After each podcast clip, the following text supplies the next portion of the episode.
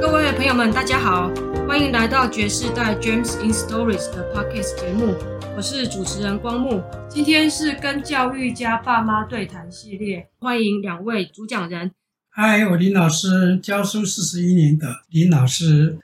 嗨，大家好，我是吴慧慧吴老师。好，林老师跟吴老师跟我们分享到了最一开始在南投的民和国中服务，那到后来因为产生了一些变化，于是开始有了北漂的一些想法，最后呢也成真了。那我们这一集好奇的是说，当时呢已经有一些乡野之间的一些流言传到了阿嬷的耳中，建议老爸调到其他地方去。不晓得阿公呢？阿公的想法是怎么样？阿嬷是没有读书了。嗯，所以阿嬷的想法就只有很单纯的离开这个学校，换另一个学校，他就觉得很满意了。但是阿公就不一样了，阿公是国小校长，他当时是日据时代台中州台湾人考上台中一中的唯一考生。他当了国小校长三十多年后退休，阿公就讲了，如果要调动的话，就选好一个地点，然后全力去。这样调出去才有意义，要不然的话调了不是很理想，又要调来调去，那就会很辛苦。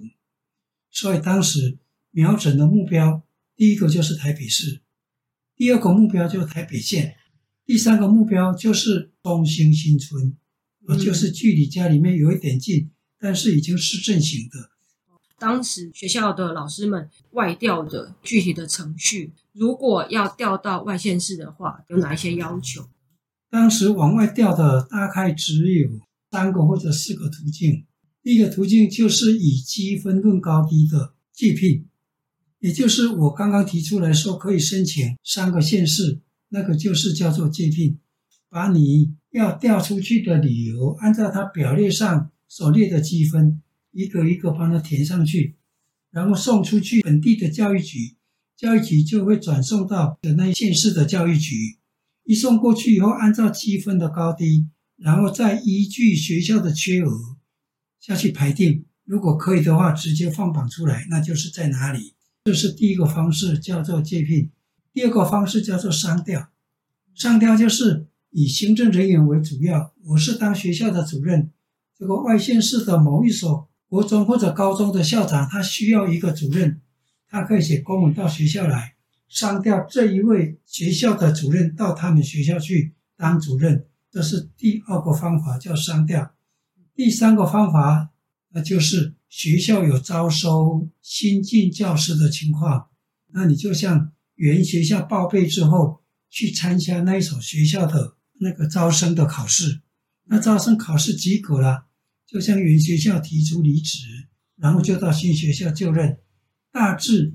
往外县市调的，就是这三种方式，可以任选其一个或者三个同时并进。嗯嗯，哦，是当时台北的这个高职，对对对对，这是甄选的，妈妈是甄选的，妈妈报名公开甄选，因为当时提出的借聘出去了，一般在七月三十一号就会发表，八月以后就赶快到新学校去报到，就是因为。国中也好，高中也好，都是以八月一号为新学期、新学年的开始。配课上或者是排课表上面的方便，都是七月三十一号离开原校，八月一号到新校去报到，这样子年资也可以衔接。我们提出的借聘，通通没有消息，所以我们还在原学校继续服务。但是中间妈妈有参加了几所高中高职的考试。台中也有两间，台北县也有一间，台北市有一间。结果台中的已经回报出来了，没上。这个台北县的也回报出来，说缺不开了，也就是没上。台北市的这个刚开始也没有消息，本来以为说也落空了，心里面想，好在没有向社区公布说我们要请调。在学校里面，所有的行政单位通通继续照常。因为如果有跟社区里面提出说我们要请调，结果没有调成，哇，那被人家笑到裤子都掉了。这这个是很可怕的一个后果。结果到九月十六号，学校接到一个电话，要指名要吴慧慧老师。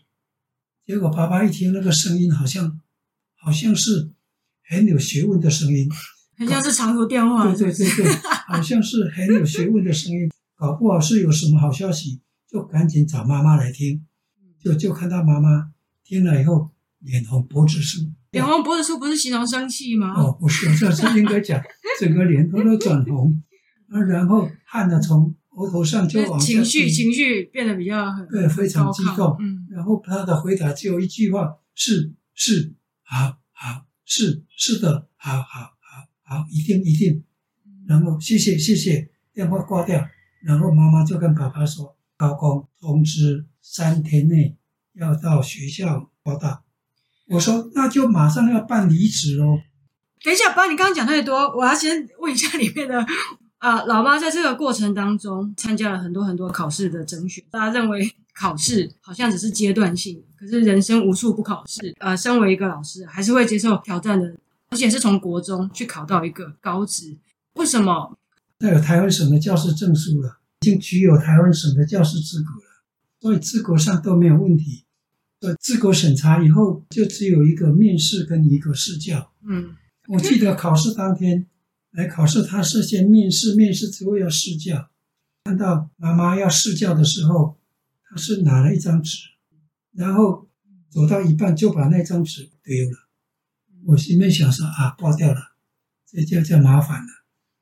结果等到妈妈从试教室里面出来的时候，时间已经有点长了。比预计的八分钟要长很多。他一出来以后，我说：“我说没有关系了，我们回家了，反正有有没有什么差别吧，也就就就是这么回事吧。回家去还是再弥合好了。”结果妈妈说：“可是我教的很好嘞。” 我说：“你不是就把题目丢掉了吗？”他讲说：“那个是唐宋文的，唐宋文都滚瓜烂熟了，而且他给的是只有一句话的白文。”白文就是没有标点的，那我要根据这个白文，我必须要上上那那门课啊。那我说，那你怎么处理？他讲说，第一个当然要板书啊，今天的课文；第二个要介绍这个课文的作者，还有他当时的生长背景，或者是做官啊的生活背景；第三个要介绍这一个人写这篇文章的心情。这个时候。似乎时间已经到了，他们底下在听的那些老师都已经在点头了。我说：“时间是不是到了呢？我要继续吗？”结果他们讲：“继续，继续，继续。”把课文插上黑板之后，就开始讲，大约只有讲五句六句，就他们才说：“谢谢，谢谢。”看时间已经超过两三倍了，当时也不敢讲说会录取，因为搞不好别人都这样子，还是回去吧。带带我们自己的学生，三个孩子不知道找妈妈找爸爸会怎么样？没有大火车呢，直接就包车就直接回乡下去了。那个时候学校的课就是有请假，原来是暑假期间。当时是妈在考试，那爸有准备像什么？没有，我物理科都没有。所以反而是国文科当时开的这个缺额其实是比较多的。哇，所以国文真的是一个非常重要的主科诶。结果当时的校长因为已经九月十六号了。已经开学了？已经开学了。嗯，当时请辞的时候，校长还讲了一句：“我本来可以不准你们去的。对啊，我们学校的老师很难聘，所以我可以不准你们去。”我一听脸都快发绿了。结果校长又接着下一句：“哦，因为难得了，从我们这里直接就调到台北市去，而且又是在高职，这表示你们的本事很大。”哦，我很佩服你们，也没有什么背景，他、啊、也没有什么朋友，就这样很勇敢的就出去考试，想不到被你们给考上了，我成全你们，所以他离职证书盖章了，盖章以后就领取离职证书到新学校去报到了，所以当天几乎是当天就赶到下班以前到木栅高工来报到了。哇，这个是非常非常短的时间就做好的一一个安排，短短的三天，包括像是住宿啊，还有整个新的环境的一个调试。妈妈当时也一个人就先先上来了。老爸的心情是怎么？老爸是乐观其成啊，我相信妈妈可以扛得起这个责任的、啊。妈妈做人很好啊，就当时过来以后到台北，他的朋友、他的同学过来接他，就租房子。哦，所以三天时间就找到了。哇，那真的是朋友，真的是很重要哎。出外靠朋友，从考上一个新的学校，然后到要告诉家里的长辈，那他们的反应是什么样子？阿嬷吓一跳啊，阿公很高兴。外外婆、外公他还 一直打电话说。阿嬷每一次介绍，阿嬷都讲，这是我媳妇在台北教高中了，她已在台北教高中，这两件事为荣。好奇一个插曲，是妈妈调走以后的那个缺。后来民和国中的老师怎么递补到的呢？那个缺应该有代课老师去。那个缺有登报那个征求那个代课教师，可是没有人来应聘，嗯、所以就校内请代课消化掉了。嗯、文科的老师，文科的老师，老师没有那么多。那当时怎么做小孩上面的一些安排呢？我是九月十六号开学，然后到木栅高中报到。嗯，然后呢，先住在。我舍家一个月，一个月以后就办好哥哥的转学。啊，当时哥哥以前住在阿公那边读小学二年级，从中部调到台北市。嗯，变然是爸爸在家里面带我跟弟弟，带两个。上班时间有阿姆带，阿姆就是奶妈。刚刚到民和的时候，哥哥刚刚好出生，结果就在找奶妈。那他的女儿叫黄丽，就来自愿说他的妈妈可以帮我们带小孩。学生的妈妈，对对对对，是把学生的妈妈。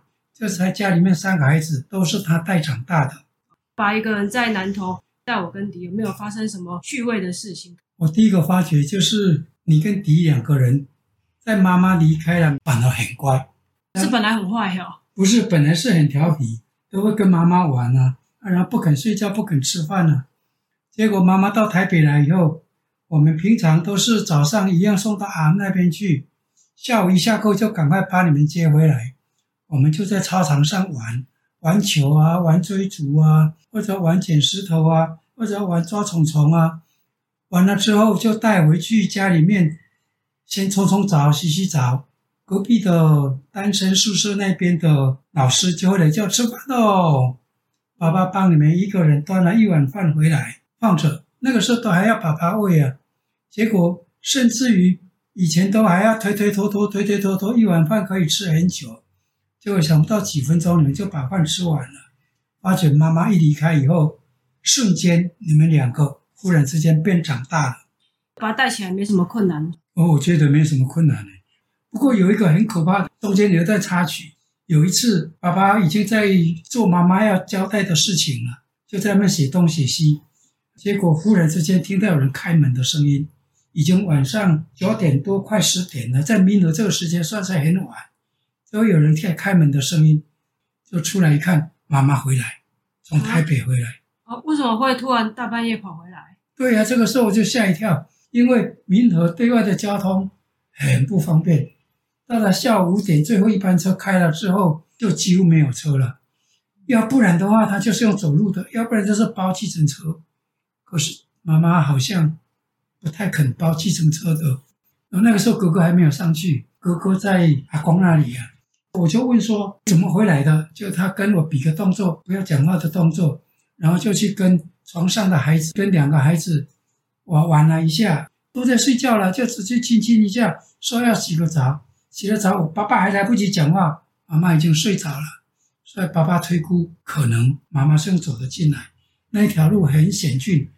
这样子走进来，真是他超可怕的。要不然就是有便车可以搭。不过不管怎样，妈妈是从台北赶回来的。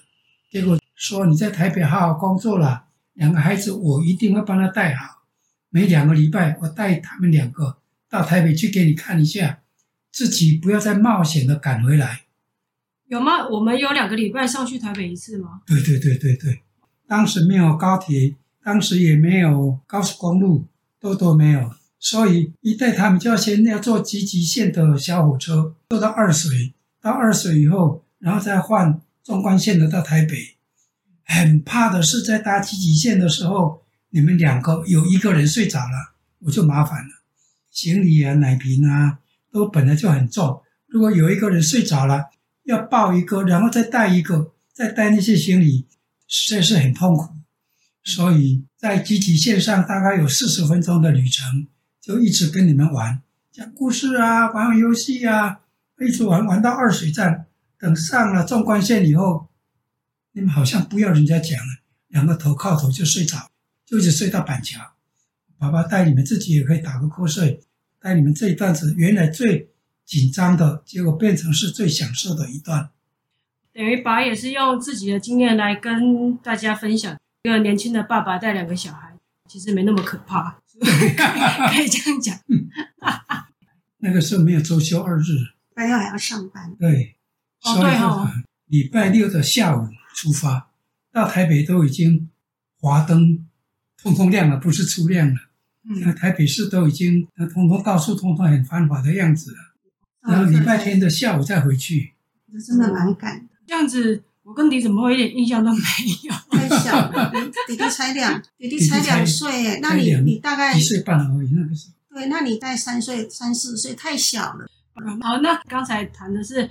爸在南投的状况嘛，那接着好奇的是说，妈当时自己在台北的时候，因为等于是一下子到繁华的大都市到台北来教书，而且教学是从国中一下子变成到高职，在新的环境里面，面对新的教学的内容，还有新的学生跟同事，还有住的地方等等，那妈可以分享一下当时自己现在台北时候的一些心情吗？妈妈当时住在一楼，一个月五千块。因为从国中直接转任高中，所以课程完全不一样，所以每天就是尽力的、很用功的在备课。我那一阵子的努力，反正就是很忙，因为这是完全不同的学生情况也不一样，整个课程内容都不一样。我到台北一个月以后，房子已经抵定了，先把房子安定了，十月份再把大儿子接到台北，他的转学从水里国小。他也是一个陌生的环境，那每天就陪着小孩，因为他他也陌生，我也陌生。可是这个这段时间一定要一定要克服。每天晚上就是我们这个租的房子呢，什么都没有，客厅里面只有一张椅子。然后呢，每天晚上我就陪着我的大儿子，看着他的功课，我在看着我的课，在在备课，就这样子。这样听起来真的是很感动。这样子的时间持续了多久啊？